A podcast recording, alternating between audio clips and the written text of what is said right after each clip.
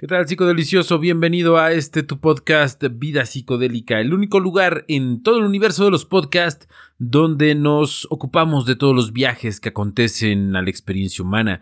El día de hoy vamos a estar hablando de onirógenos en esta segunda parte de onirógenos, que son sustancias que causan sueños lúcidos, pero en esta ocasión vamos a estar hablando de onirógenos sintéticos o que no están en forma de planta, por así decirlo. Eh, vamos a ponerles sonirógenos químicos, por llamarles de alguna manera.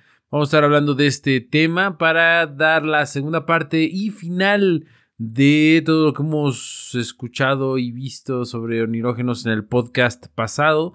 Pues bueno, vamos a iniciar con una lista de onirógenos químicos explicando cómo es que funcionan y algunas formas de uso. Dejando en claro siempre que en este podcast no fomentamos el uso de ninguna sustancia, simplemente brindamos información para la reducción de riesgos. Entonces, agárrate una botanita, destápate una cerveza, porque en este rato vamos a estar hablando de este tema. Pero antes vamos con nuestros patrocinadores. Este podcast es patrocinado por Smoke Shop Vida Psicodélica. Link en la descripción. Las plantas no son las únicas sustancias que pueden inducir sueños más vívidos o memorables. Hay una variedad de compuestos individuales que también pueden inducir sueños más fuertes. Si bien algunos de estos compuestos pueden ser útiles para las personas que experimentan con sueños lúcidos, varios de ellos son peligrosos y pueden causar daño si se usan con demasiada frecuencia o en dosis demasiado altas.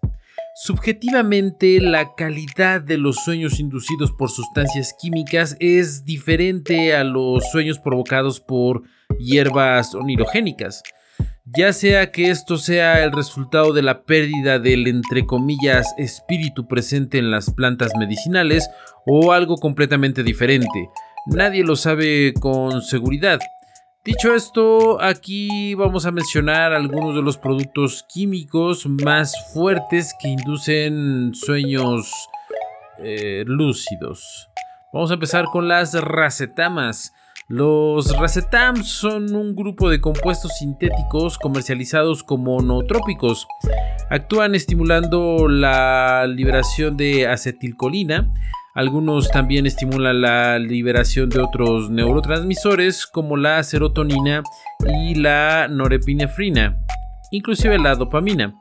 Al estimular la acetilcolina, se cree que los racetams mejoran los procesos de aprendizaje y memoria mientras está despierto y la viveza de los sueños y la memoria durante el sueño. Al igual que la cafeína, las anfetaminas u otros sonirógenos estimulantes, los racetams deben de tomarse inmediatamente antes de quedar dormido. Si se activan antes de que logres conciliar el sueño, es probable que te impidan conciliar el sueño. Hay varios racetams, todos los cuales ofrecen efectos similares al soñar. Está el piracetam, el aniracetam, oxiracetam, pramiracetam. Nopept. El Nopept es el nombre comercial de un compuesto llamado omberacetam, que estructuralmente es muy similar a los racetams, pero con algunos grupos funcionales agregados para hacerlo más bioactivo.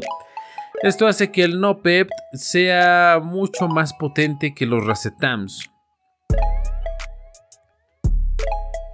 Difenidramina. DPH es el ingrediente activo del Benadryl. En dosis bajas, menos de 100 miligramos, es sonirógeno y sedante pero en dosis más altas, más de 150 miligramos, se convierte en un poderoso delirante. Funciona al bloquear los receptores de histamina en el cerebro que están asociados con la regulación de la vigilia y una amplia gama de otros procesos neurológicos en el cerebro. Las personas que toman dosis altas de este medicamento a menudo experimentan efectos similares a los de la datura, la belladona, la mandrágora u otros delirantes alcaloides del tropano. Este compuesto es un verdadero alucinógeno que produce visiones que son indistinguibles y completamente desquiciadas de la realidad. Desafortunadamente la experiencia de pH es casi siempre muy incómoda, a menudo con insectos, figuras de sombra y demonios. También es extremadamente malo para el cuerpo y las primeras investigaciones sugieren que la DPH puede aumentar las posibilidades de desarrollar demencia. Mirtazapina. La mirtazapina es un antidepresivo noradrenérgico y serotoninérgico que se cree que prolonga la cantidad de tiempo que se pasa en el sueño REM, lo que explica su tendencia a producir sueños intensos y vívidos. Desafortunadamente estos sueños a menudo son una pesadilla y perturbadores, nada perspicaces o agradables. Paroxetina. La paroxetina se clasifica como un antidepresivo ISRS. Si bien todos los ISRS pueden producir sueños más vívidos, así como pesadillas como efecto secundario, este compuesto es particularmente fuerte. Estos efectos se vuelven especialmente notables mientras se eliminan gradualmente del cuerpo. Desafortunadamente, como ha sido un tema con la clase química de los sonirógenos, estos sueños tienden a ser excepcionalmente extraños, perturbadores y de pesadilla. Bereniclina. La bereniclina es un medicamento antitabaco que provoca sueños vívidos en hasta el 12.4% de usuarios. Desafortunadamente también está asociado con un mayor riesgo de depresión e ideación suicida, el creador Pfizer recientemente pagó acuerdos por la suma de casi 300 millones en 660 demandas diferentes por el daño que esta droga causó a los usuarios a principios de la década de 2010. Dextrometorfano. El dextrometorfano bloquea el sueño REM temporalmente, lo que resulta en el llamado rebote REM, aproximadamente una hora más tarde. Este rebote provoca un ciclo REM mucho más largo de lo habitual. Durante este tiempo los usuarios pueden experimentar sueños anormalmente extraños. Desafortunadamente estos sueños a menudo presentan temas oscuros e inquietantes. Además, los efectos disociativos del DXM hacen que los usuarios tengan mucho menos probabilidades de alcanzar un estado de sueño lúcido cuando toman este producto antes de acostarse. Hola, mi nombre es Emanuel y soy el productor de este podcast. Esta interrupción es para pedirte ayuda. Creo que este espacio y este tipo de información puede causar un impacto positivo en muchas personas. Lamentablemente es difícil monetizar estos temas en algunas plataformas o en todas. Es por eso que necesito de tu ayuda. Si estás en México, puedes comprar en la tienda virtual. Si estás en otro país, puedes hacer un donativo al link de PayPal que está en la descripción. Con tu contribución podremos llegar a más personas, cambiando la percepción de la sociedad sobre los psicodélicos, reducir los riesgos en el consumo y causar un impacto real sobre la cultura. Gracias y sigue disfrutando de este episodio.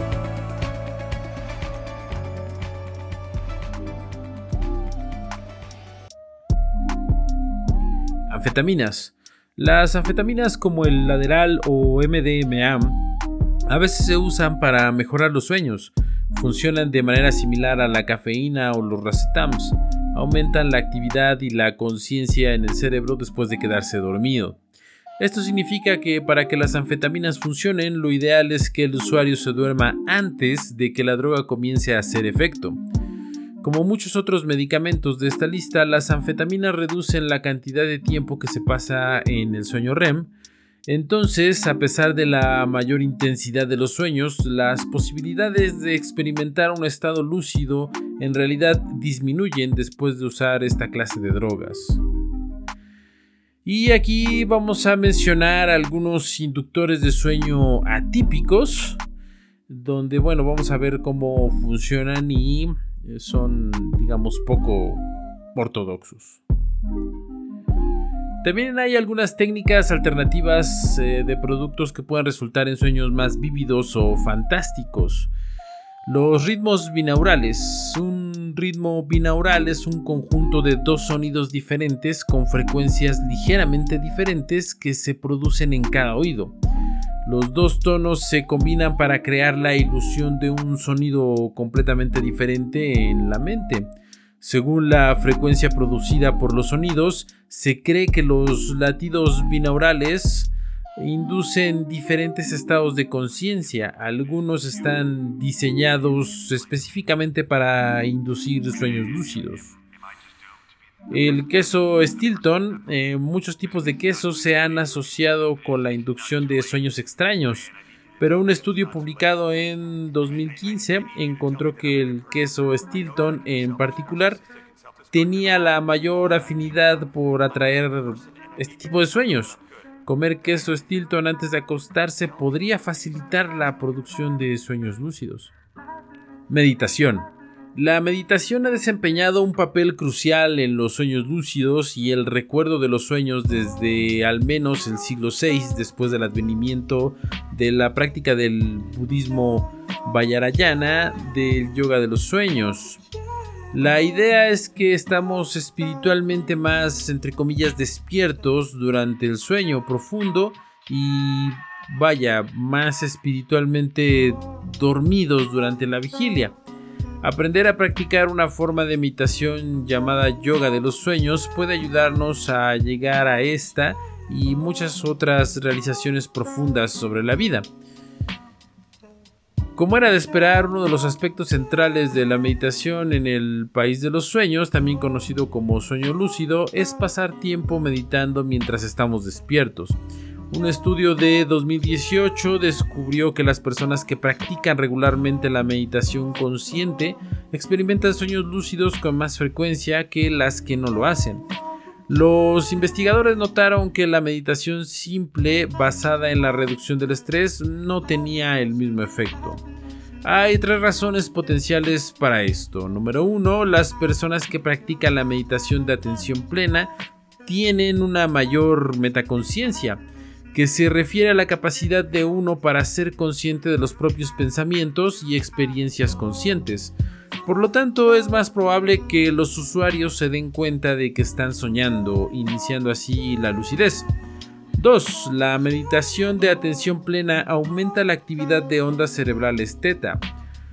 Cuanto más altos sean los niveles de actividades de ondas teta durante el sueño, más probable es que recordemos eh, nuestros sueños. Y 3. Meditar antes de acostarse puede despejar tu mente del estrés que se acumula a lo largo del día, dejando más espacio para que la corteza prefrontal procese nueva información y recuerdos, incluidos los sueños. A continuación te dejo un pequeño preguntas y respuestas sobre los eh, sueños y onirógenos. ¿Qué es el sueño lúcido? Un sueño lúcido se refiere a cualquier sueño en el que el soñador es consciente de que está soñando. Estos pueden ser oscuros o perturbadores, agradables y perspicaces. Cualquiera puede entrenarse para tener un sueño lúcido y hay una variedad de técnicas comunes que la gente ha usado para aumentar las posibilidades de tener uno. Con el tiempo, los soñadores lúcidos, conocidos como onironautas, pueden aprender a controlar sus sueños lúcidos. Esta práctica puede ser divertida, pero también puede ofrecer beneficios prácticos, como mejorar la creatividad, la resolución de problemas o el tratamiento de pesadillas. 2. ¿Qué es el Oneronautics? Oneronautics es la práctica de viajar conscientemente a través de los sueños. Esto se logra aprendiendo primero cómo soñar lúcidamente y luego desarrollando métodos para controlar el sueño mismo. Viajar a los sueños de otros se conoce como telepatía onírica. Obviamente ha habido ninguna evidencia de que este concepto sea posible, pero hay algunos informes anecdóticos interesantes de experiencias de sueños compartidas. Los curanderos y chamanes tradicionales han analizado conceptos similares a este, como la recuperación del alma, durante la cual el chamán entra en la mente de los demás a través de los sueños para recuperar fragmentos del alma que se ha desprendido, a menudo con la ayuda de plantas y hongos enteogénicos. ¿Qué es la oniromancia? La oniromancia se refiere a la práctica de la interpretación de los sueños con el propósito de predecir el futuro. La práctica de usar sueños para la adivinación ha existido por más tiempo que el texto escrito. Esta tarea generalmente se dejaba en manos de los curanderos, los chamanes y los líderes religiosos de la comunidad. Usaría los sueños para encontrar nuevas fuentes de alimentos, predecir desastres o amenazas futuras, tratar enfermedades y más. ¿Qué es la oneirología? La onirología se refiere al estudio científico de los sueños. Los psicólogos e investigadores han estado contemplando y estudiando los sueños desde el año 300 a.C por gente como Aristóteles, Sigmund Freud, Carl Jung, Stephen LaBerge y muchos otros. ¿Qué es la onirofrenia? La onirofrenia es un trastorno mental que implica alucinaciones oníricas. Se asocia con la privación prolongada del sueño, el consumo de drogas como las anfetaminas o la catinona sintética y la privación sensorial. ¿Qué es un atrapasueños? Los atrapasueños son redes tejidas a mano que se utilizan para proteger a los niños pequeños mientras duermen, eh, atrapando sueños que pueden significar daño para los niños. Reflexiones finales, sustancias que te hacen soñar.